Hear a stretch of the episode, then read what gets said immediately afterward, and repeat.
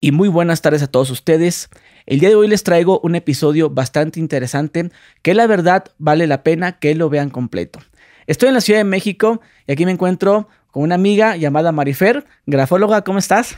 ¿Cómo estás? Muy contenta de que me hayas hecho favor de invitarme. Muchas, muchas gracias. No, pues gracias a ti por aceptar. Eh, ahorita, Raza, estábamos eh, platicando que eh, tú ya habías reaccionado a mi firma en el programa de Franco Escamilla, Cerro de la Silla, pero dices que no te acuerdas. No, me, o sea, me acuerdo mucho de las personas que analizo, pero generalmente analizo a personas que no conozco.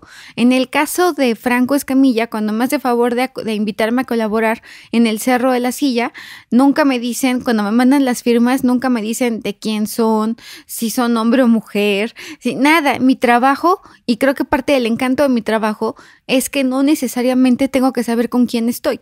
Por supuesto, cuando analizo a algún político, por ejemplo, en López Dóriga, sí sé quién es, pero nunca en la vida sería capaz de ponerme a, investigar para evitar cualquier tipo de sesgo de confirmación de, ay, me cae bien o me cae mal, sino decir la verdad.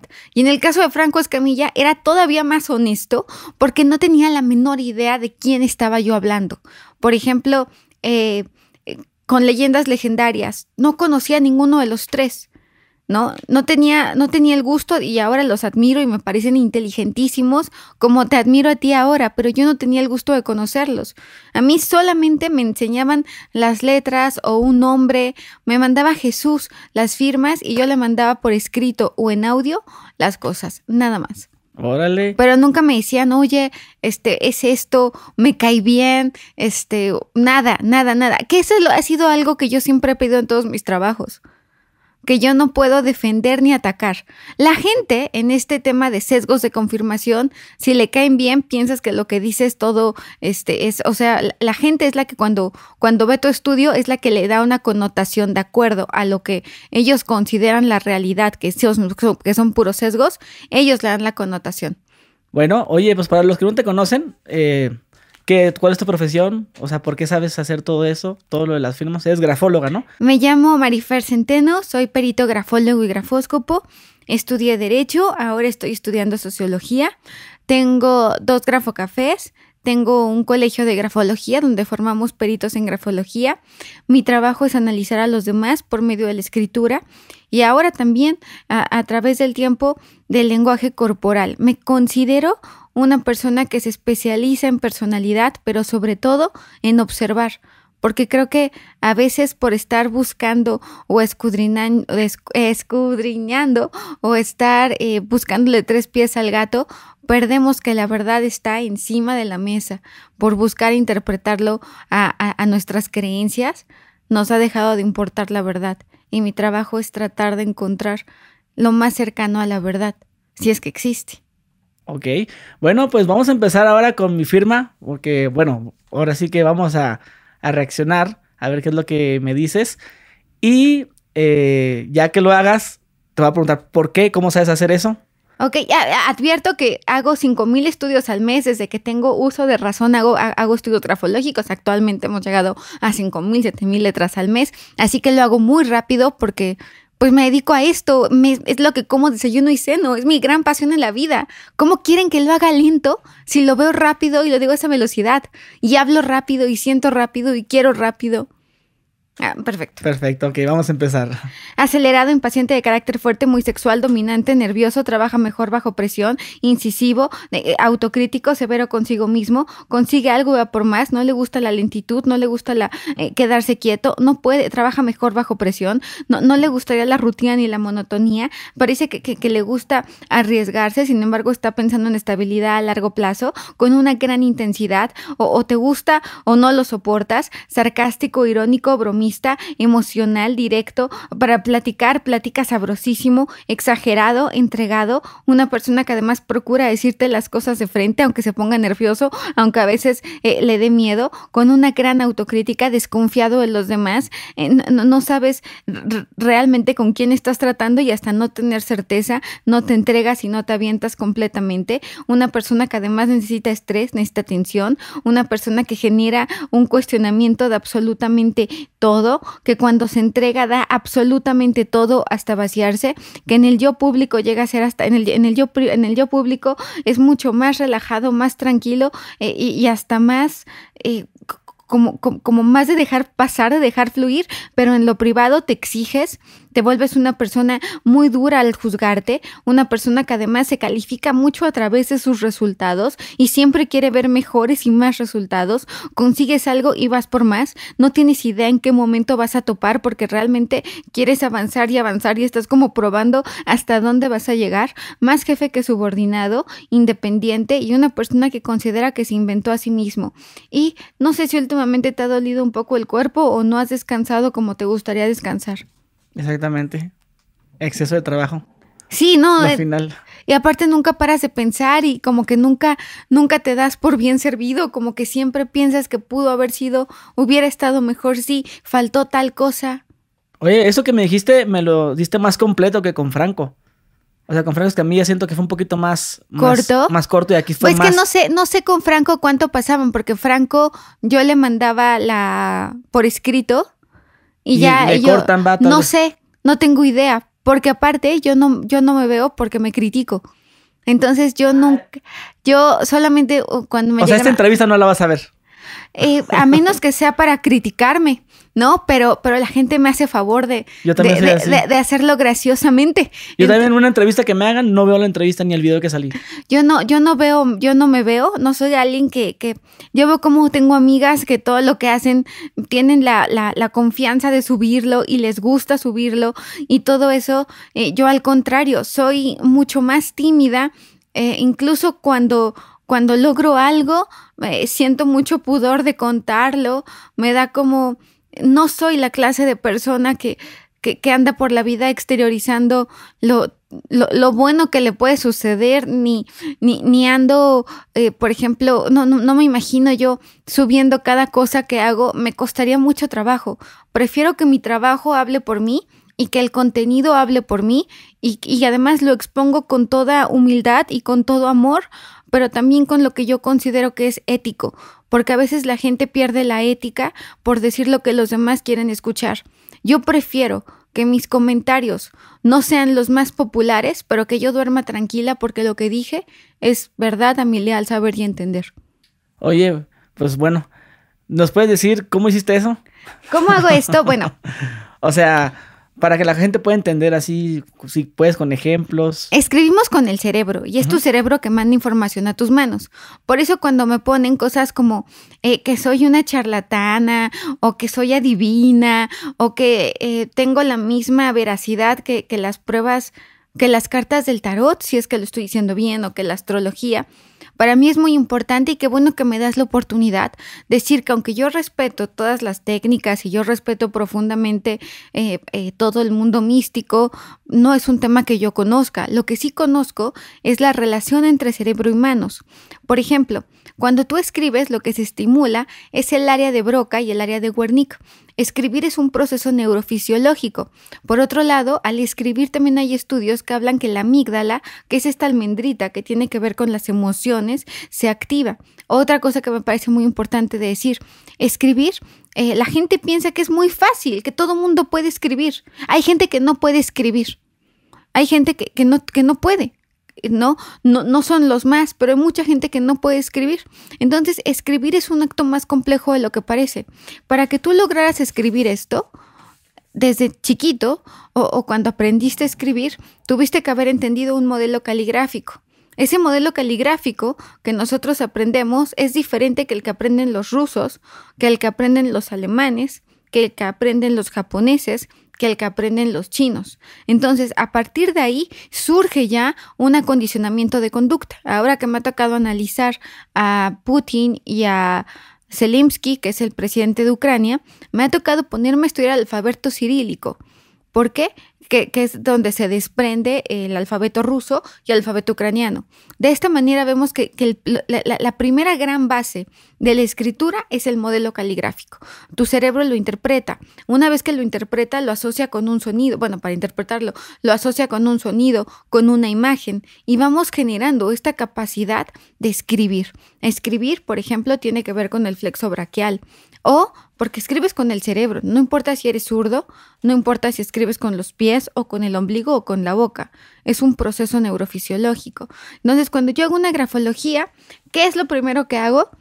Siento que mi cerebro se pone en blanco y se olvida de cualquier tema de con quién estoy. No, nunca he hecho una grafología para quedar bien con nadie, lo, cual a veces lo lamento profundamente.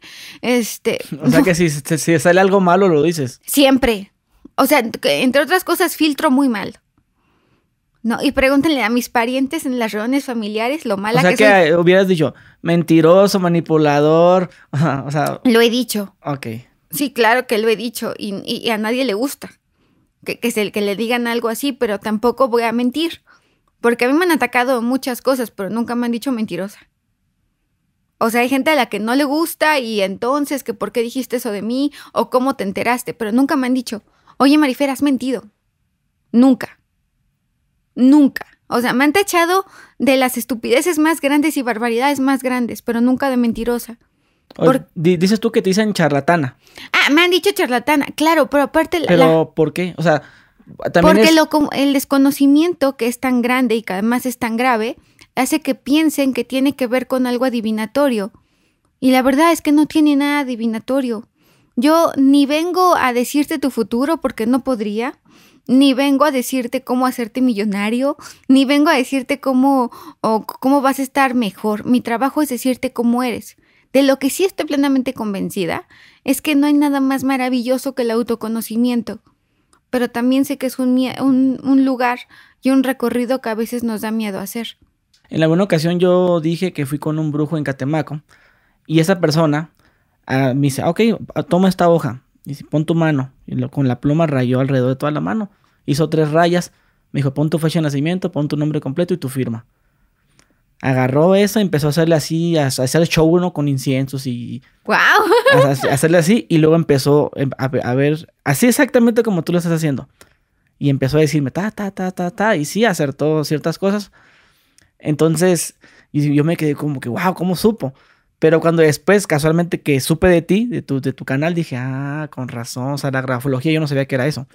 Entonces resulta, tal vez, o tomó un curso o se dedicó a eso también, pero él, o sea, por ejemplo, tú pudieras, ¿estás de acuerdo que si quisieras puedes decir yo soy bruja y vengan y te pones tu... tu, tu no, bueno, no me imagino. Pero si estás de acuerdo que si quisieras lo pudieras hacer y mucha gente eh, se lo creyera.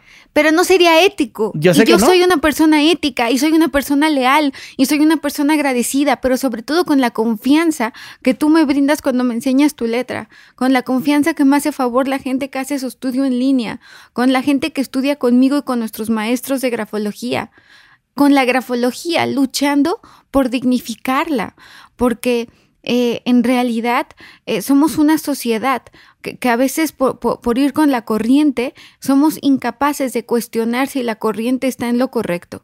Entonces mi trabajo es, bueno, tan, tan, tan, tan tiene seriedad que es una prueba pericial. ¿No? Difícilmente va a haber un brujo haciendo pruebas periciales. Antes la, reina prueba de todas las pruebas era la confesional, que es donde tú, donde tú decías, no, yo, yo no lo hice, yo no pagué, yo sí pagué, eh, lo que tú quisieras, esa es la confesional. Actualmente, la, la, prueba reina de todas las pruebas son las pruebas periciales, que son aquellas que dan las herramientas al juez para que tome la mejor decisión, pero con pruebas, no con confesiones, con pruebas.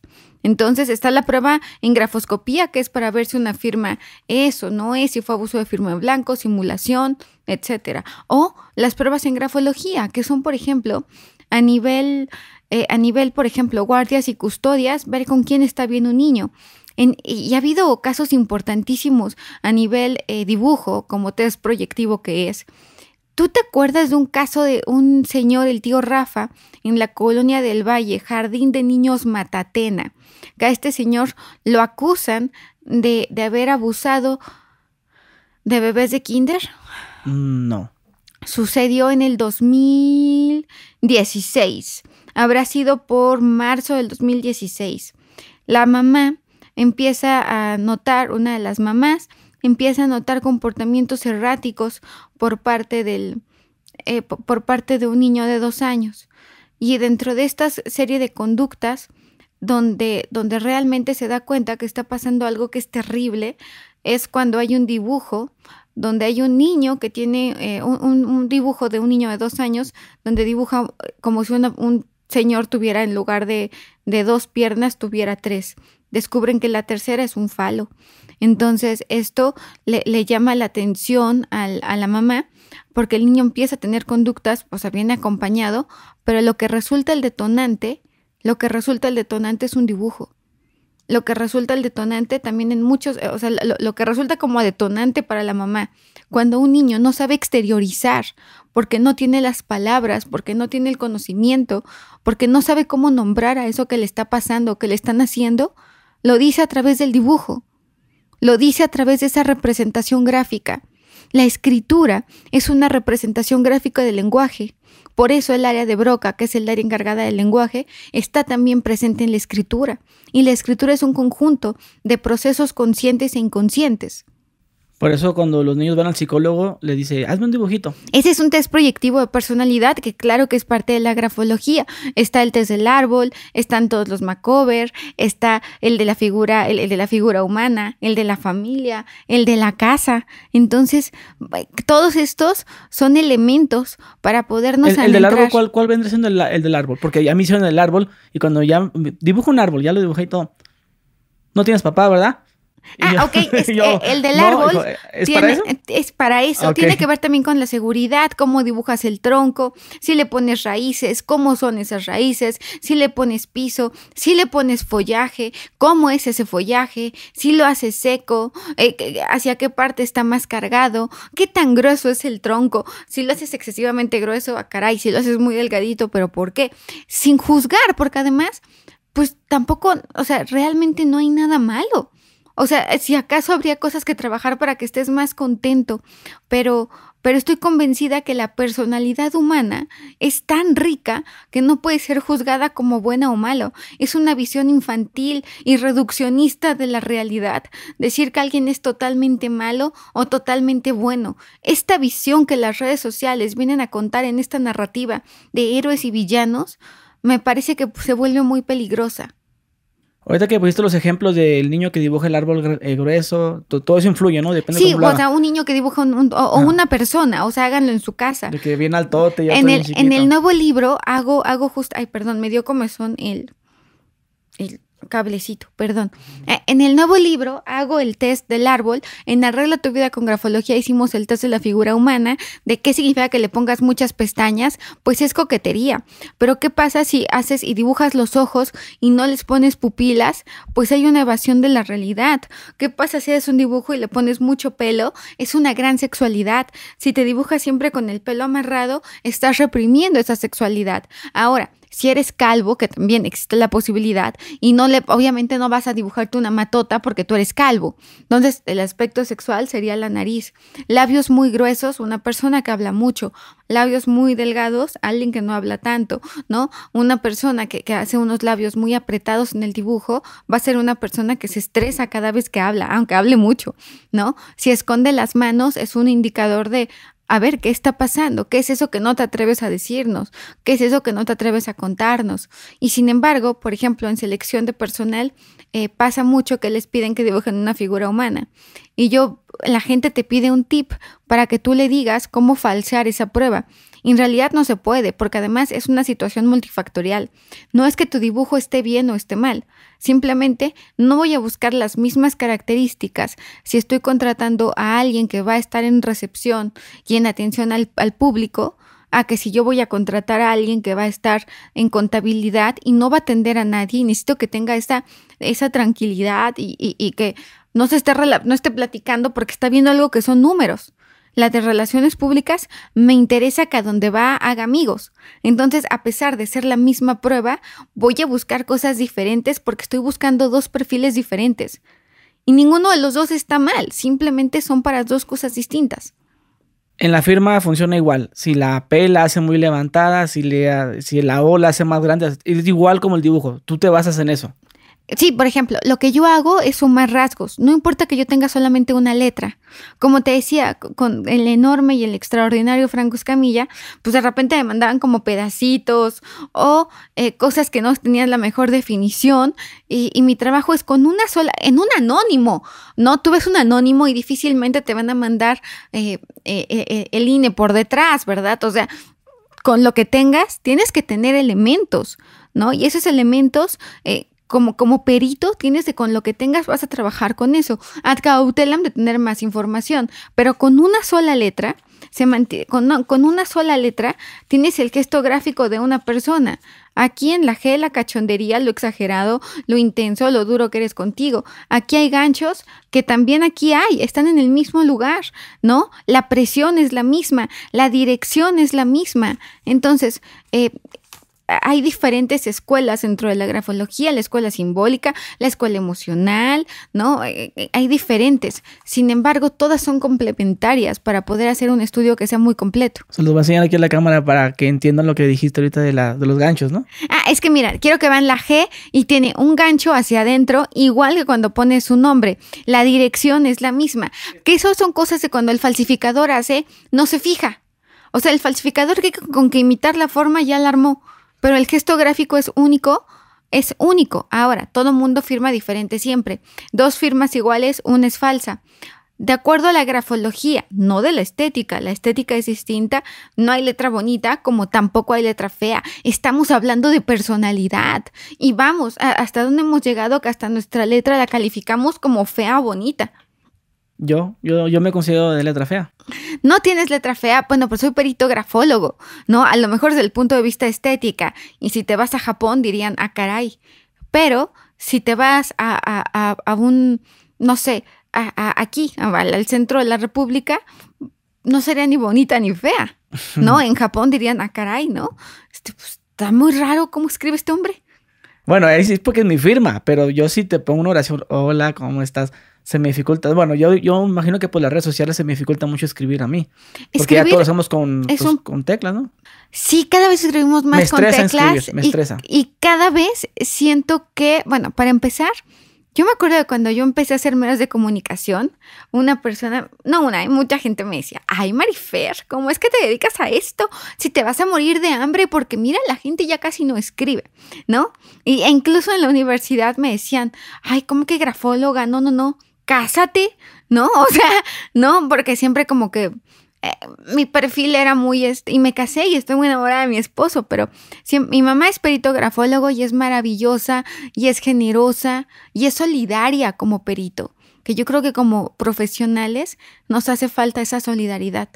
Mi mamá, cuando yo empecé a hacer pruebas periciales, muy jovencita, eh, le tocó un asunto donde tenía que, que eh, era en contra de un perito. Y entonces mi mamá me dijo, cuando llegamos a juzgar, estamos viendo el expediente, empezamos a empaparnos del asunto, porque además, pues yo desde que tengo uso de razón me llevan a juzgados. yo crecí en juzgados, o sea, yo a los cinco años ya sabía eh, dónde estaban las cosas en juzgados porque yo crecí en juzgados, porque esa ha sido mi vida, que ha sido maravillosa. Entonces mi mamá cuando me enseñó ese expediente en contra de un perito, habré tenido yo 13, 14 años, y me dijo, mira Marifer, Tienes que saber algo. Si vas a ser perito, perro no come perro. ¿A qué se refiere? Que tú no puedes ir, o sea, no es profesional. Así como el juramento hipocrático de los doctores, tú no puedes hablar mal de la gente que se dedica a lo mismo que tú. Y eso es lo que yo tengo muy claro. Yo nunca hablaría mal de un colega. Oye, y ahorita que, bueno, que es lo que te dicen tus ah, amigas. Y, escribir a mano, escribir. Sí, te vas, o sea, e, es una realidad que escribir, escribir a computadora no estimula o en teclado no estimula de la misma forma al cerebro. Sin embargo, seguimos proyectándonos hasta en la tipografía que elegimos. ¿no? No es lo mismo, el, entiendo que hay, veces, hay temas que tiene que ver el contexto, donde dices, oye, pues yo de plano veo muy mal, necesito unas letrotas. Pero, por ejemplo, hay gente que elige siempre la Comic Sans. Hay gente que elige siempre un Times New Roman. Hay gente que elige eh, una Arial. Dependiendo también qué tipografía eliges, es qué imagen le estoy dando a los demás, ¿no? Yo soy de Arial. Yo también soy de Arial. Yo también soy de Arial y soy como perfeccionista y soy muy clara. Arial y que esté gruesa y ladeada.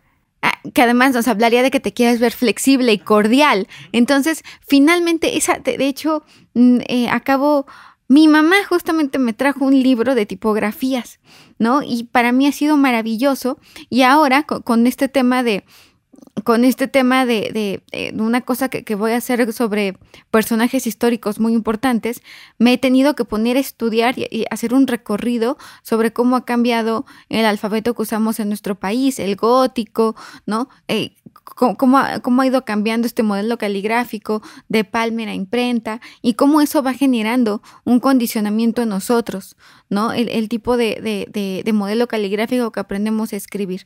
Y seguimos escribiendo y seguimos eligiendo y seguimos moviéndonos diciendo quiénes somos de forma inconsciente muchas veces, ¿no? Esta postura mía de enseñar las palmas que me acabo de descubrir es porque estoy siendo transparente contigo pero si yo me sintiera agredida por ti, seguramente empezaría a cerrarme y lo haría así. y te enseñaría más los codos. Yo siempre en los podcasts, cuando el invitado está hablando, siempre tomo esta posición. Bueno, ya, así, para escucharte. Que es alerta. Esto es una posición de alerta y de atención. Ajá, y luego levanto mi ceja así, porque en algunas miniaturas me echan, me echan, se burlan de mí que porque mi editor siempre agarra una, una que le hago así y para la miniatura. Porque es sorpresa. Bueno, si levantas las dos cejas es sorpresa. Si levantas una ceja es desafío. Pero hay que ver qué pasa con el resto de la cara. Porque un solo gesto no nos dice, o sea, no nos cuenta toda la historia, nos cuenta un pedazo de la historia. Que la Mona Lisa viene a representarlo mejor que nadie. Yo, yo me quedo así. Cuando hablo, ya cuando, ya, cuando bajo el codo es porque como que quiero decir algo. Y ya cuando hablo, ya no salgo así. No, es que fíjate, no, no, no, salgo ya Ok, pero y levanto mucho las manos. Por ejemplo, ahorita tengo el teléfono, o sea, no, no vayas a pensar que estoy chateando, sino tengo unos apuntes tuyos aquí. Sí, sí, sí, me, dijiste, cuando estábamos platicando, me dijiste, aquí tengo apuntado. Ah, ok, sí, porque de repente... Pero no lo he visto, ¿eh? Aclaro. No, no, pues son cosillas que yo veo que dijo, ah, pues para que no se me olvide, le voy a preguntar esto, le voy a preguntar esto, que de hecho ahorita quiero que pasemos a lo que te, te decían tus amigas, que no, que la grafología se va a acabar, que porque, porque ya no escribimos, pero ahora tú has demostrado que sabes todavía leer el, no, sé, no sé si decirlo, lenguaje. Lenguaje corporal. No, pero el lenguaje no, no me refiero a corporal, sino de las redes sociales. sí, tú, tú, eres lo que sigues, tú eres lo que publicas, tú eres de que te ríes, cómo subes las fotos y las subes así, así, así. Entonces, todo eso yo, yo me he fijado que te fijas mucho en eso. Me encanta. Entonces, me gustaría que nos hablaras de eso también. Ese estudio del celular me parece importantísimo. Hay un estudio que hacen que tengo que recordar la universidad que lo hace, Dios mío bendito. Bueno, el tema es que si tú estás viendo el celular así, la misma noticia, quien la ve así que quien la ve así, va a tener una percepción diferente. Aquí vas a ver los problemas más grandes y aquí los vas a ver como, no pasa nada. ¿Por qué? Porque es la posición en la que está tu cuello, tu cabeza, ¿no? hasta así. El desafío y aquí, pues ya estás hacia abajo. También está la falsa creencia que cuando miras hacia abajo es porque mientes, cuando puede ser que estás pensando lo que estás diciendo o que estás avergonzado. Está la falsa creencia que el que miente no te ve a la cara. El buen mentiroso te va a ver más que nadie a la cara. Políticos, actores, empresarios, la del mercado que te dice que ese pantalón te queda precioso. Que te prometen que te queda y que eres talla la que tú quieras ser, no importa. ¿No? Te va a ver a los ojos. En cambio, alguien que tiene esta preciosa característica que cada vez perdemos más, que es vergüenza, pues tal vez no sé si te quede. ¿No?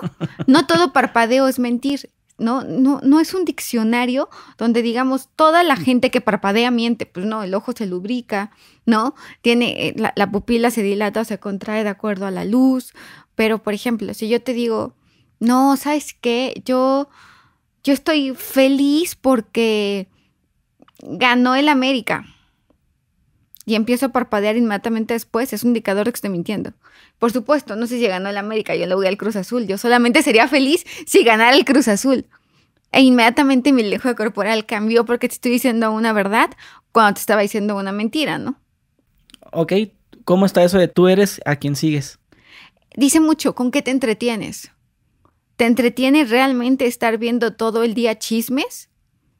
¿Quién eres? Fíjate con un indicador, ¿no? Y, el decir, además somos muy hipócritas, porque cuando tú preguntas, ¿te gusta el chisme? Todo el mundo te ha contestado que no. que no le gusta el chisme, que él nada más ve por su vida, pero que no, que el, chisme que no le gusta, que no, que jamás, ¿no? Eso le parece bajo para alguien con esa calidad moral. Pero a la mera, o, te dicen, ¿no? este, ¿por qué no subes contenido sobre personalidades más interesantes que Belinda y Nodal, por decir algo? Ok. Uno, ¿con qué autoridad moral vienes a decir que Belinda y Nodal no son interesantes cuando el ser humano, todos somos interesantes? Dice Gabriel García Márquez que la vida no es como es, sino como se cuenta. Y dos, cuando tú subes un video sobre Van Gogh o sobre Remedios Varo, nadie lo ve.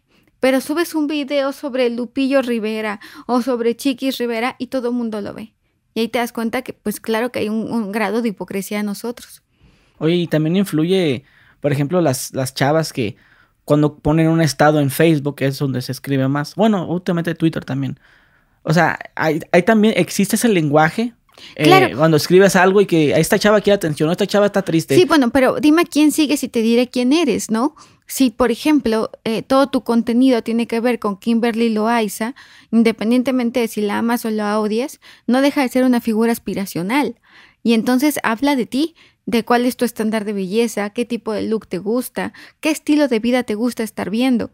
Si tú sigues a, a Franco Escamilla, pues queda claro que estás buscando divertirte, que estás buscando algo que te saque de, de, de, los problemas diarios para ver otro tipo de contenido.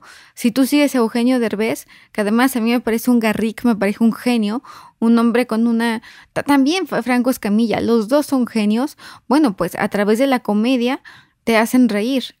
Quizás ellos puedan llorar, pero a ti te están haciendo reír. Y te está, claro que te dice algo que sigas a él, o si no, más eh, sigues a influencers de maquillaje. Y o, a, chavas súper buenotas de Estados Unidos, de Rusia. Claro, o, y, y, Rosie McMichael es tu pastor, yo, yo la adoro. Y entonces nos habla que claro que te importa qué imagen le das al mundo.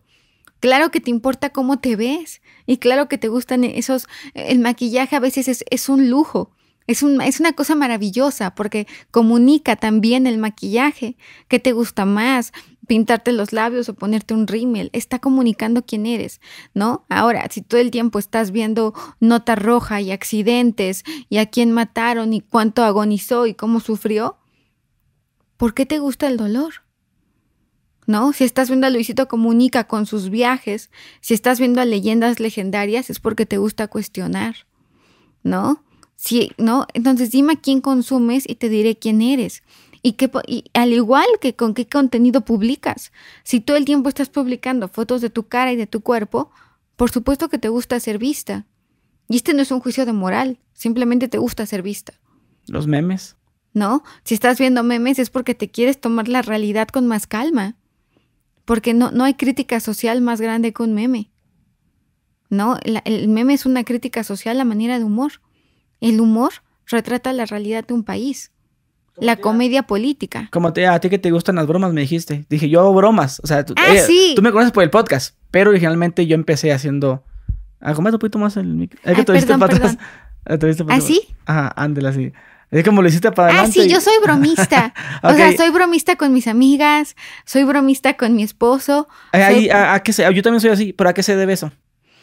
Yo creo que, fíjate, ah, estábamos hablando que a veces cuando te gusta mucho el chisme es porque te falta placer en tu vida o porque te falta sexo. Cuando te gusta hacer bromas, cuando te, cuando te ríes fácilmente, pues nos habla de plenitud, porque además no nos estamos burlando del dolor ajeno, estamos haciendo bromas, en mi caso, rosas, la verdad, ¿no? Juegos de palabras, confusiones, ¿no? A veces hasta bobadas. Pero creo que quien se ríe y sobre todo quien se ríe de sí mismo ya alarmó. ¿En los géneros musicales cómo también funciona así? Claro, no es lo mismo escuchar reggaetón todo el día, que, además eh, tiene cosas muy interesantes, que es, escuchar a Bad Bunny o a J Balvin, que eso es reggaetón, ¿verdad? Eh, pues, según yo sí. yo también. bueno, pero, pero ese género musical, a querer escuchar trova todo el día, a canción de protesta, a escuchar pop, ¿no? Una persona que, escucha trova o canción de o, propuesta, de protesta, pues va a ser alguien que va, va, a estar argumentándose ante sí mismo la realidad y nos hablaría de un temperamento más nervioso, ¿no? Alguien que escucha reggaetón, pues va a ser más sanguíneo, va a ser más pasional, va a ser más instintivo, ¿no? Alguien que escucha saxofón, fíjate que el óvulo parietal parece estimularse más con algunos géneros como el saxofón, por ejemplo. Al igual que el, igual que con el reggaetón, que también estimula el cerebro. Hay gente que le gustan muchos géneros, que su playlist, y sé que muchos van a decir, Luis Miguel, siguiente System of a Down, siguiente este, Pavarotti. Ah, eh, Piensa que escuchas más en este momento, porque tiene que ver con tu humor. No escuchas lo mismo contento que triste. Aunque las canciones más escuchadas son las tristes. Sí, claro. ¿De quién? ¿De quién? Acaba Ismael Serrano, que es mi cantante favorito, él y Joan Manuel Serrat, acaban de sacar un estudio, bueno, acaba de sacar eh, eh, Ismael Serrano una especie de, de, estudio o análisis sobre las canciones más tristes del mundo. Y la verdad es que la tristeza mueve, fíjate, eh, la emoción que más excita al cerebro es la humillación pero a nivel musical lo que más vende es la tristeza, es el desamor, por la intensidad, porque además el desamor se percibe también como una especie de síndrome de abstinencia. Oye, y la gente que le gusta mucho el regional mexicano, bueno, especialmente los narcocorridos. Son alegres, no, bueno, el narcocorrido, que, que además el narcocorrido también es una crítica social. Y el narcocorrido es ir en contra de la corriente, porque me parece muy valiente en muchos sentidos y nos deja ver el contexto social en el que estamos viviendo. El narcocorrido es un retrato o una fotografía de nuestra realidad. Pero, por ejemplo, hay, hay corridos en los que idolatran un personaje y la persona que escucha ese corrido se siente esa persona. Sí, claro, sientes que están hablando de ti, ¿no? sí, esa que no, se identifica conmigo, de que yo viajo por acá, tengo mujeres, tengo dinero, y la persona que tiene lo mismo es mi canción. Porque es aspiracional, finalmente porque hemos convertido, seguimos en el mundo de los héroes y los antihéroes y seguimos eh, siendo como arquetipos de la personalidad, ¿no? Seguimos como buscando roles. Y es cierto, buscas también con lo que te identificas, ¿no? Puede, por ejemplo, una persona que escucha muchos corridos, que se le mete eso en la cabeza y, y después quererlo hacer, dedicarse a eso.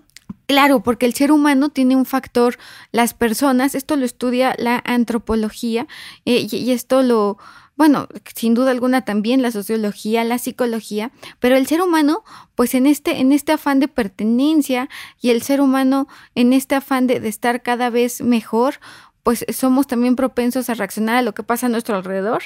Y si a nuestro alrededor nos muestran que lo ideal es tener muchas mujeres o tener tal camioneta o juntarte con ciertas personas, es lo que vas a aspirar y es lo que vas a buscar. Porque ese es tu contexto social. Y no te puedes librar. El ser humano es uno cuando está solo y es otro cuando está en el entorno. A mí me gusta música de narcocorridos, me gustan las series que hablen de eso. Pero a mí me decían que a mí me gusta eso que porque es mi sueño frustrado. ¿Tú crees que es eso? No necesariamente, no necesariamente. De seguro este güey quiere hacer narcos, por eso hace bromas de narcos y también hace, le gusta ver series. convencida que la serie del Chapo fue vista más por hombres que por mujeres. Seguramente porque estimuló neuronas espejo. Pero eso no quiere decir que tú quieras ser narcotraficante o el Chapo. Simplemente humanizaron al personaje y se generó esa identificación. Además a eso, ¿hay alguna otra forma eh, que uno hace? Por ejemplo, en las redes sociales. Ahorita hablamos de las fotos. Y a quién sigues, las fotos de perfil que subes, los contenidos que compartes, que además es muy interesante porque la parte racional te diría, no, yo, yo comparto puro contenido de calidad, pero la parte, em, la, parte primitiva, la parte humana, hace que compartas memes, bromas, claro, porque además somos seres con necesidad de entretenernos, pero como que queremos eh, en esta corrección política y social, eh, estamos acabando con el humor. Eso a mí me da un poco de miedo. Creo que vamos a acabar con el humor por ser políticamente correctos. Ok, quiero pasar a otra parte, de aquí tengo mis preguntas sobre algo que te preguntaron. No, no, no lo vi porque quería preguntártelo, ¿verdad? Para que ahora sí, para tener la reacción, ¿no? Ay, qué susto. no, no es nada malo. Si, no es algo que se ha puesto muy, muy de moda, es chavas que venden sus pies y güeyes que compran las fotos de los pies. Ah, es que eso es Ah, y, interesantísimo. tú, y tú dijiste, ¿qué significa que te gustan los pies? La podofilia. El pie se volvió un tabú porque va tapado. Ese es el origen. Entonces, a mayor prohibición, mayor tentación. Y es la ter- es una, creo que es la tercera filia que más, eh, eh, que, que más, eh, eh, que, que más populares, ¿no? Y, y en realidad se trata que a ti te exista, que a ti te exciten, te guste lamer, ver, chupar, tocar pies. Y tiene que ver con la prohibición porque están tapados. Y a mí me llamó mucho la atención porque me empezaban a llegar este, mensajes de, oye, ¿cuándo subes una foto de tus pies? ¿Me puedes mandar una foto de tus pies? Y hubo un día que ya fue como el colmo, porque me ponen, te doy mil pesos si me mandas 10 fotos de tus pies. Y entonces yo busqué en internet una foto de unos pies peludos y con hongos y le mandé esa foto, ¿no? Y ya. ¿Pero se miraba real o falsa? No, se veía una pantufla. O sea, una No, pan- pero se miraba así sub- subreal, o sea, como que, o sea, o sea, la calidad, porque a veces hay No, fotografías. así- pésima calidad, Ah, pésima. sí. Pero de ahí me pareció muy interesante porque me di cuenta cómo lo satanizamos cuando en realidad si es un acto consensuado que yo te enseñe mis pies o que me chupes mis pies o que te mande fotos de mis pies, es, o sea, que te mande fotos de los pies, está, es válido. Pero es una de las filias más interesantes y más importantes y más populares porque genera para algunas personas un gran placer chupar, lamer, morder, tocar, observar los pies. Pero y tienen que ver con la prohibición. Hay unos que les gusta que agarra un plátano y písalo con tus pies, o chúpate Sí, los pies. ca- cada quien tiene la, la forma en que va desarrollando la, la- la filia, ¿no?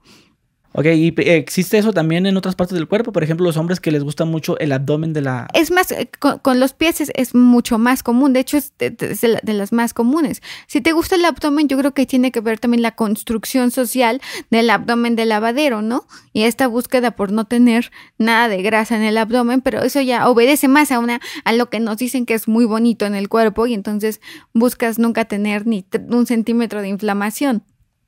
A mí no me gustan los pies. No, no, No, a mí de hecho, Te puedo, tampoco. te puedo decir que no me gusta ver personas descalzas. ¿En serio? No me gusta ver a mí personas me da igual, pero así que a mí me llamen la atención, no. O por ejemplo, que vea una persona, independientemente si sea mujer o hombre, eh, a veces que están grabándose y están acostados en la cama y los pies se ven que los tienen aquí. ¿Sabes cómo? O sea, o sea, que, que- Ah, que se ve que... acostado sí. bo- boca abajo que se cansan a ver los pies.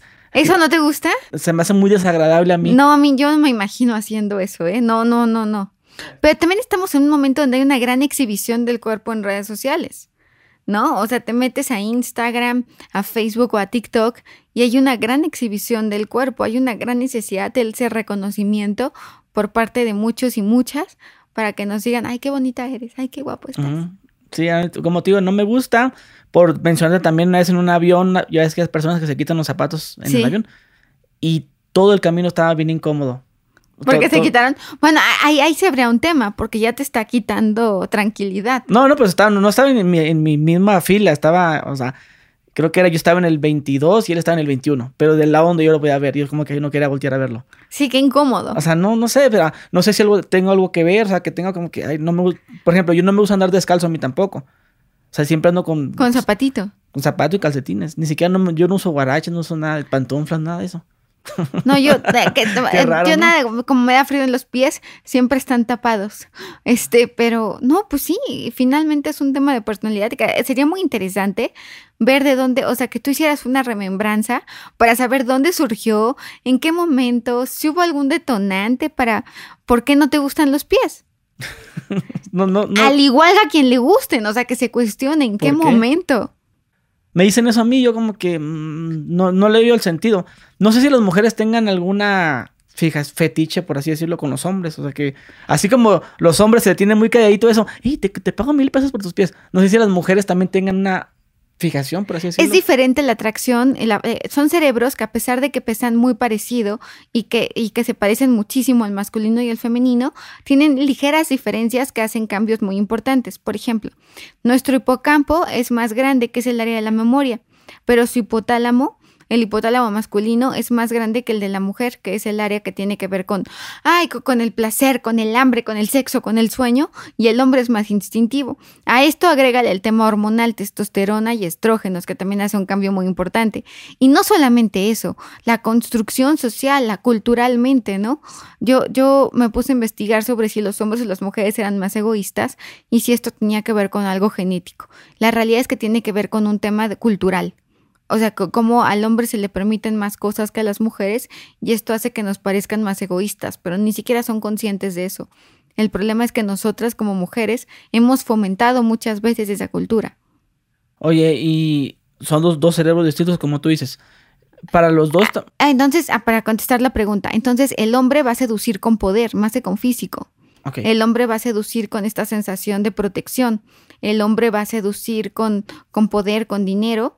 Y la mujer va a seducir con mucho más con el lenguaje corporal, con cómo se mueve, con cómo se ve, porque nos atraen diferentes cosas. Acabo de hacer unas preguntas en mis redes sobre cómo les gustan los hombres y las mujeres y a, muchas les gustan calvos. La barba se vuelve algo como que les encanta.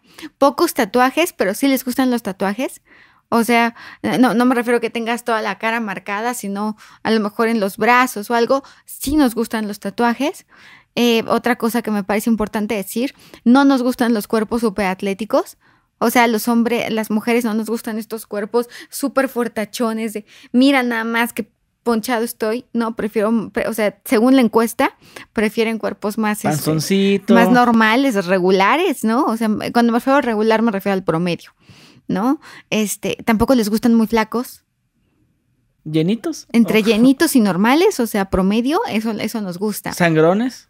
Fíjate que les gusta el hombre que demuestra poder y perdonan que seas un poco sangrón. Cosa que a los hombres no les gustan las mujeres. Una mujer sangrona. De hecho, hay un estudio que se le acercan mucho más a una mujer que es sonriente a una mujer que está seria el hombre serio puede gustarnos más a nosotras. Con cara de mamón, así como inalcanzable. Como que la mujer Claro, soy Luis Miguel, ya o Sea, o sea, la, mujer quiere, quiero, o sea, voy a hacer la forma de que me busque o de, que me voltee a ver, ¿no? Sí, claro, porque tiene que, tiene que tener una posición de liderazgo. Nos, de acuerdo a esta encuesta que hice, les gustan más hombros anchos que piernas fuertes. Y tiene que ver con un tema que te sientes más protegida porque tenga los hombros anchos que, que las piernas fuertes. Ahorita que mencionaste los tatuajes, eh, que, por ejemplo, yo, que soy todo tatuado. ¿Tú tienes tatuajes? sí, claro. Que, que, por ejemplo... Tienen un significado, depende de la zona. Ajá, significado, pero vamos, que todo, todo el brazo, ¿no? Pero, por ejemplo, el que cuando tú ves a una persona que se caracterice por tener tatuajes, no que esté tatuado, porque es muy distinto. Sí, una cosa es tener tatuajes y, otra cosa es que sea tu característica. Así que, ah, ¿cómo era el muchacho que digo? Ah, uno todo tatuado. Ah. Y otra cosa es que tenga un tatuaje nomás. Por ejemplo, que, que me usan tanto los tatuajes, ¿qué querrá decir? Da seguridad. O sea, es una, o sea, todo lo que son tatuajes. Es lo que dije alguna vez. Es una especie de protección, es una, y que decir que es un escudo no es algo malo. Todos salimos al mundo con una máscara diferente. Y quien diga que no miente. Salimos al mundo con la máscara que o nos han puesto o que decidimos ponernos. Quien se pone un tatuaje ha decidido construir su máscara. Tiene un significado de algo o de alguien. Y va a haber mucha gente que diga que son, ay, no, yo porque me gustó. Bueno, si nada más lo hiciste porque tu mejor amiga y tu papá y este tu, tu grupo de amigas lo hizo, pues nos habla también de, de, lo fácil que, que, eres de influenciar, de influenciar. Sin embargo, el hecho que hayas tú escogido ese tatuaje entre tantos, hay que pensar qué etapa de la vida estabas viviendo. En brazos es el área de la comunicación, al igual que las manos. En las piernas es con lo que avanzas. ¿Por qué te pones tatuajes en las piernas? En la, en la cara, pues claro que es una máscara, la máscara con la que vas a estar en el mundo. y es una protección. Yo no, tengo, yo nunca me quise tatuar las piernas, nunca me quise tatuar el cuello, nunca me quise tatuar Solo los brazos. Los brazos y las manos. Que además son el área de la comunicación. ¿Y a qué te dedicas? A la comunicación. O sea, tiene mucha lógica. Y no es lo mismo tatuarte el nombre de tu pareja que tatuarte a tu perro, que tatuarte a tu abuelita que se murió. La patita de tu bebé la patita de tu bebé. Tiene un significado emocional muy poderoso. Ahora, es cierto, quien se hace un tatuaje, difícilmente te quedas con uno solo, se vuelve una adicción. Porque además también duele. Entonces, como duele, se vuelve un triunfo. Una mujer tatuada ¿crees que sea lo mismo que el hombre? Como el hombre ya me dijiste que es seguridad. En pero para la términos mujer- generales también es una, es- podría ser esa misma motivación. Y pues, bueno, estaba viendo un video donde un chavo dijo, dijo algo que yo, no sé si me voy a escuchar mal, pero concuerdo con él. Pero decía que las mujeres que se caractericen por tener tatuajes, que están todas tatuadas acá, ya sabes, con, con géneros así que le, que le gusten así, música rara, dices, es, es sinónimo de problemas. Esa mujer te va a manipular, esa mujer te va a hacer celosa y te va a hacer... Y yo... Y también re- mejor vida sexual, ¿eh? Sí, Dicen tuve- que las tatuadas son más pasionales, las personas tatuadas, y que además son más atrevidas en la cama. Entonces, pues seguramente si son más atrevidas en la cama y son más atrevidas en todos los sentidos, pues que no te sorprenda que sean más pasionales o más celosas. Y eso no es un juicio en contra de nadie, estamos exponiendo un Y, punto. van a- y te van a querer golpear y te van a querer... Bueno, no sé si te quieran golpear, ¿no? Pero, pero No, sí nos sí, habla de una gran fortaleza, sí, Ah, claro. eso, eso, la mujer ya se siente fuerte, pues te va a quedar un chingazo, inclusive hasta puede decir, este güey pues no, no me va a hacer nada porque soy mujer. Entonces yo... Yo tuve- le pego. Fíjate que a mí eso me preocupa mucho del tema de mujer, y te lo digo como mujer. Hay hombres muy buenos, hay mujeres muy buenas, hay hombres muy malos y hay mujeres muy malas. Entonces a mí me duele pensar que nos unimos únicamente el 8 de marzo para caminar por reforma, pero no nos unimos los demás días del año. Somos las primeras en criticarnos, somos las primeras en ofendernos, somos las primeras en hablar mal la una de la otra, en pensar que si avanza, no, no todas, pero sí hay muchas. Y pregúntale a cualquier mujer en una oficina, en un cualquier trabajo, en la escuela. Difícilmente vas a decir que el que te hizo la vida imposible fue un hombre. Creo que en la mayoría de los casos somos las mujeres. Y creo que habría que entender que la verdadera sororidad no es vestirte de morado. La verdadera sororidad es ser hermanas entre nosotras. Y entre nosotros también porque yo te ofrezco hoy mi amistad. No porque seas hombre o porque seas mujer, sino porque eres persona y eres valioso por eso. Ojalá algún día nos quitemos este tema de género para entender que únicamente en el lenguaje y a nivel biológico puede existir el género, pero a nivel emocional somos personas. ¿Quiénes son los hombres malos y las mujeres malas? Esa es una valoración tan subjetiva, pero sí creo que hay gente a la que le gusta hacer daño independientemente de su género. ¿Cómo? Por ejemplo, ¿cómo, cómo puedo identificar Un que- maltratador, animal, sea hombre o mujer, Sí, pero es, es que, una pero, mala ¿cómo, persona. pero ¿cómo te das cuenta que es maltratador? Por ejemplo, si, si yo le pego a mi esposa y no, yo hablo de a un perro. Sí, pero, pero ahorita que estam- estamos hablando ahorita Ah, de las mujeres malas y eso, o sea, eh, a- hablando de, de en relaciones, pues. Porque Bueno, es que hay relaciones enfermas. Sí, ajá, y cómo se vuelve, es lo que yo, yo siempre he dicho que cuando tú conoces a la persona, todo bien, todo chido, pero en algún punto de la relación empiezan Como celos, mujeres golpes, asesinas, que era como, todo eso. como que fue la gota que derramó el Yo, vaso. yo pienso que, yo siempre he pensado que el, el mismo, o sea, yo hago despertar eso de la mujer o al revés. Si yo le doy un chingazo a mi esposa, puede ser que ella despertó eso de mí. O sea, que no lo he hecho, ¿ah? Pero... Sí, sí, acláralo, Sí, porque sí. si no, No, no, sí, no, o sea, todos los hombres que golpean a sus esposas por alguna razón ya eran, porque si yo conozco a una... o- en algunos casos, yo creo que nada lo justifica, honestamente, sí pero creo sí, que pero nada. sí crees que lo- eh, la mujer Pero- despierte eso y- o al Pero revés. el contexto es muy importante. Por ejemplo, hace mucho tiempo conocimos a una persona que ella tenía aspiraciones económicas muy grandes en la vida, muy, muy grandes. O sea, yo me acuerdo que una vez que la volví a ver, este, hasta como que me hizo sentir menos eh, por las aspiraciones económicas que ella tenía y que a mí nunca se me habría ocurrido tener. Bueno, paso, te lo pongo como contexto, ¿eh? Es una persona que, que yo conocí, hace mucho que no la veo, pero lo último que supe fue justamente cuando tuvo ese problema. Resulta que todo se casa con una persona que no tiene las, pues los alcances ni el dinero que ella quería que tuviera, ¿no? Textual. Y entonces eh, a este cuate todos los días cuando él llegaba le decía qué horror, cómo me pude casar con un fracasado, este, este fracasado a los a los cuatro hijos o cinco que tienen porque tienen muchos hijos le decía este cosas como de ay tú no eres bonita porque te parece a tu papá ¿no? Y al niño diciéndole, a ver si no eres fracasado como tu papá. O sea, pero era como cuchillito de palo, cuchillito de palo, cuchillito de palo, cuchillito de palo. ¿No? Total que eh, llega el- un día él y ella le, lo corren a él del trabajo y me parece muy fuerte el tema porque lo corren a él, le dice que lo corren y ella este, le, empieza a decir que cómo puede ser que lo corran, que es un fracasado, que es un poco hombre, que cómo se pudo ella siendo pues tan guapa, tan bonita, de tan buena familia, de cuerpazo, haberse casado con este tipo que es un fracasado feo. No, todas las cosas complicadas y, y que además ejerce una violencia psicológica constante y severa. Este cuate se enoja y le pega. Entonces, pues queda claro que, no se justifica el golpe, pero tampoco se puede justificar la violencia psicológica que ella ejerció durante tanto tiempo con él. Es lo que yo siempre lo he dicho muchas veces. Cuando tú veas que una mujer se está chingue, chingue, chingue la madre, vete de ahí, porque tarde o temprano vas a terminar haciendo eso. Porque yo te puedo decir también, no, yo vengo de muy buena. Bueno, me, pongo como ejemplo yo. Ahorita, que, ahorita, que, dijimos de que. No, pero ese caso es verídico. con muchos hijos. Es que sí pasa, pues pasa de que de que tú... Eh, por eso no somos héroes ni villanos. sí, por eso yo siempre he dicho, si yo ando con una chava y veo que ya empieza, empiezo a sentir que me está chingando la madre, yo mejor la voy a dejar porque sé que no lo he hecho, pero sé que lo puedo llegar a hacer, porque ya me han dado ganas de hacerlo. Y con el hecho de que ya te den ganas de darle un madrazo, que eso, sí lo he dicho, que ya estaba a punto, es tu verga, ¿no? Hoy hice un putazo. Después, después que sigue, me va a perdonar el putazo porque ya me echó más mierda a mí. Después van a ser dos, tres, hasta Pero el final. se vuelve una relación enferma. Sí, es que yo siempre he dicho por eso, es importante que a veces la separación, por más que duela, es la mejor solución para no acabar en temas de violencia.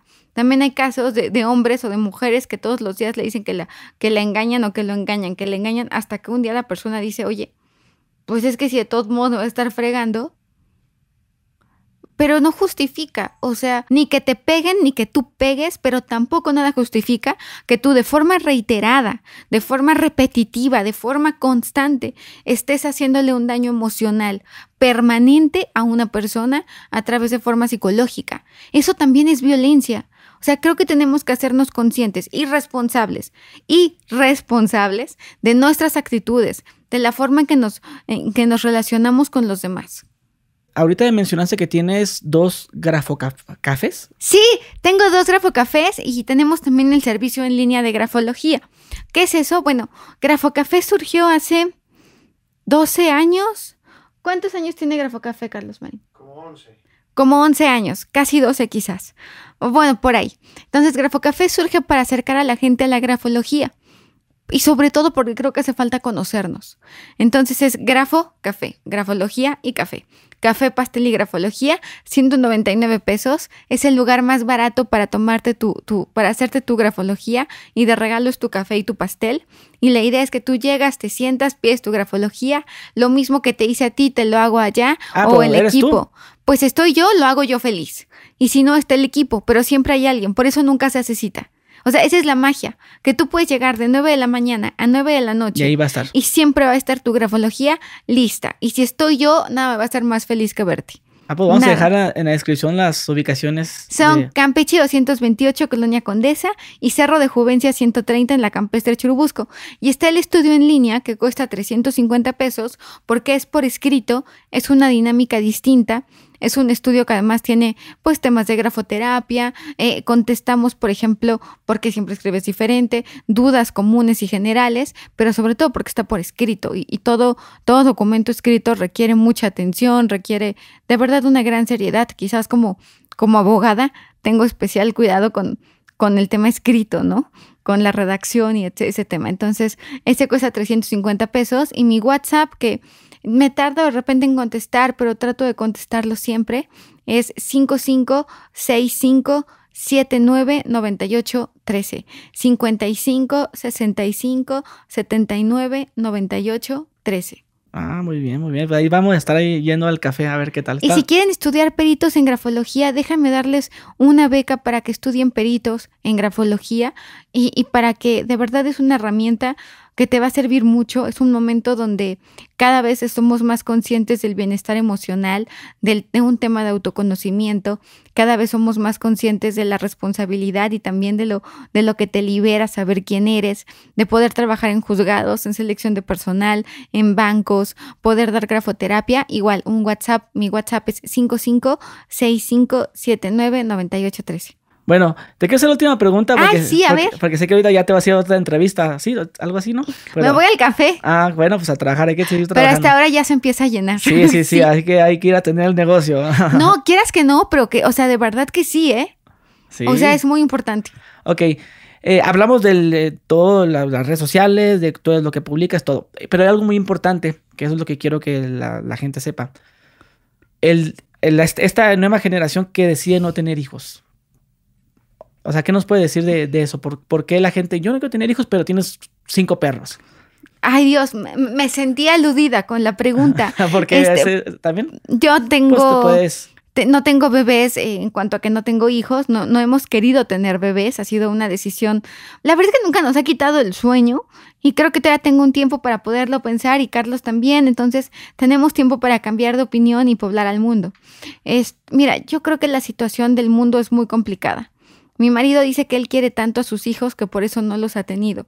¿no? El tema del cambio climático, el calentamiento global, ¿no? A mí me criticaron porque en una entrevista con Mara yo me quité el anillo y dije que, eh, aparte yo siempre estoy jugando con mi anillo, con este, porque como me da miedo que se me caiga, me lo juego, pero la gente que no entiende el contexto y la víscera habla en las redes, pues puede ser muy cruel. Entonces, yo entiendo también la, desinformación y, los mitos. En fin, el tema es que creo que el mundo está muy complicado. Me parece, además, hay, hay incluso estudios de cómo países del primer mundo cada vez tienen menos, eh, eh, una población más grande de adultos mayores y más pequeña en cuanto a niños. Porque creo que cuando dimensionas lo que es tener un hijo y la enorme responsabilidad que es cuando lo racionalizas, pues te da un poco de miedo. Que yo creo que eso es lo que nos pasa.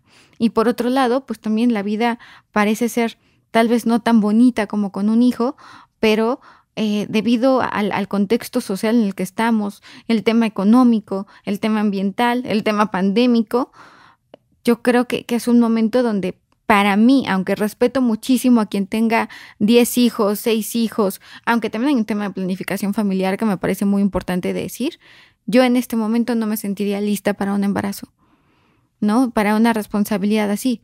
Y finalmente creo que el amor que tienes hay que darlo. Adoptar me parecería maravilloso. Y también creo que los perritos, cuando los conoces, te das cuenta que son un mundo increíble y maravilloso y te das cuenta que son seres muy completos, dotados de personalidad, dotados de inteligencia, ¿no? Creo que mientras más estudios hacemos a la mente del pulpo, a la mente del perro, mientras más te, das cuenta lo inteligente que es, pues también más respetamos y más pugnamos por sus derechos, ¿no? Luchamos por los derechos de los animales, de los perritos. Yo tengo un Yorkshire miniatura que es mi vida.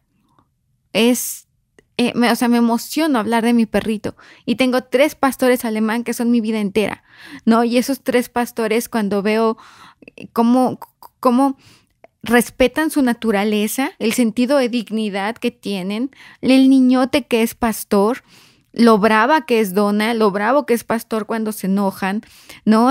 La, forma en que eh, tienen su, naturaleza hace que te lleven, ¿no? Se, una rata muerta me, me, la llevó el otro día Donna como una muestra de afecto y de cariño y te das cuenta cómo tienen una propia cultura, una propia forma de comunicar, es una sociedad animal, ¿no? Una, la sociedad, vivimos en una sociedad mixta porque convivimos con animales. Entonces, a mí me parece, pues, maravilloso, maravilloso y muy respetable.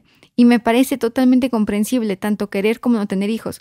Eh, creo que Anaís Nin dice que, que, que, no hay deseo más grande. Eh, no, dice que no hay fuerza más grande que la de una mujer cuando decide tener un hijo, como cuando decide no tener un hijo. Muy bien. Oye, nada más así, así rapidito. Eh, depende de la raza que te guste, los perros que tengas, claro, es tu personalidad también. Por supuesto, no es lo mismo que te guste un Bull Terrier, a que te guste un French Poodle, a que te guste un Yorkie miniatura o mira, un pastor alemán. Yo tengo una salchicha, eh, un que chihuahua. son muy buenos buscando y tú eres curioso por naturaleza. El chihuahua que es nervioso y tú eres nervioso. Ajá. Y un husky. Un husky que son los orejones. Ajá. Que, y un mestizo perrito chaparrito, pero no es de raza. Sí, que además lo recoges y que y finalmente también te vas dando cuenta cómo se convierten en su entorno y que adquieren muchas cosas de ti, ¿no? O sea, yo veo que Yorkie es delicado de la piel como nosotros, ¿no? Yorkie de repente le duele el estómago o come mucho como nosotros. ¿No? Creo que hay un momento donde hay una simbiosis y además hay estudios que comprueban cómo te pareces físicamente a tu perro, cómo vas adquiriendo o él cosas de ti y eso es maravilloso. Muy bien, pues estuviera interesante que después si se puede una segunda parte. Ay, nada, María, más feliz, ha sido un placer. Te me hiciste el día, te agradezco inmensamente que me hayas invitado eh, con tu inteligencia, con tu calidad humana, con tu generosidad, con tu apertura. Yo lo valoro inmensamente y es para mí un privilegio estar contigo. Pues muchísimas gracias. Bueno, mi gente, pues ya saben, si quieren ir a, su grafo café, ahí están en la ubicación y dirección, este, para que vayan. El WhatsApp, ya saben si no son de México. Y bueno, mi gente, pues muchísimas gracias. Gracias a ti. Y bueno, nos vemos. Adiós.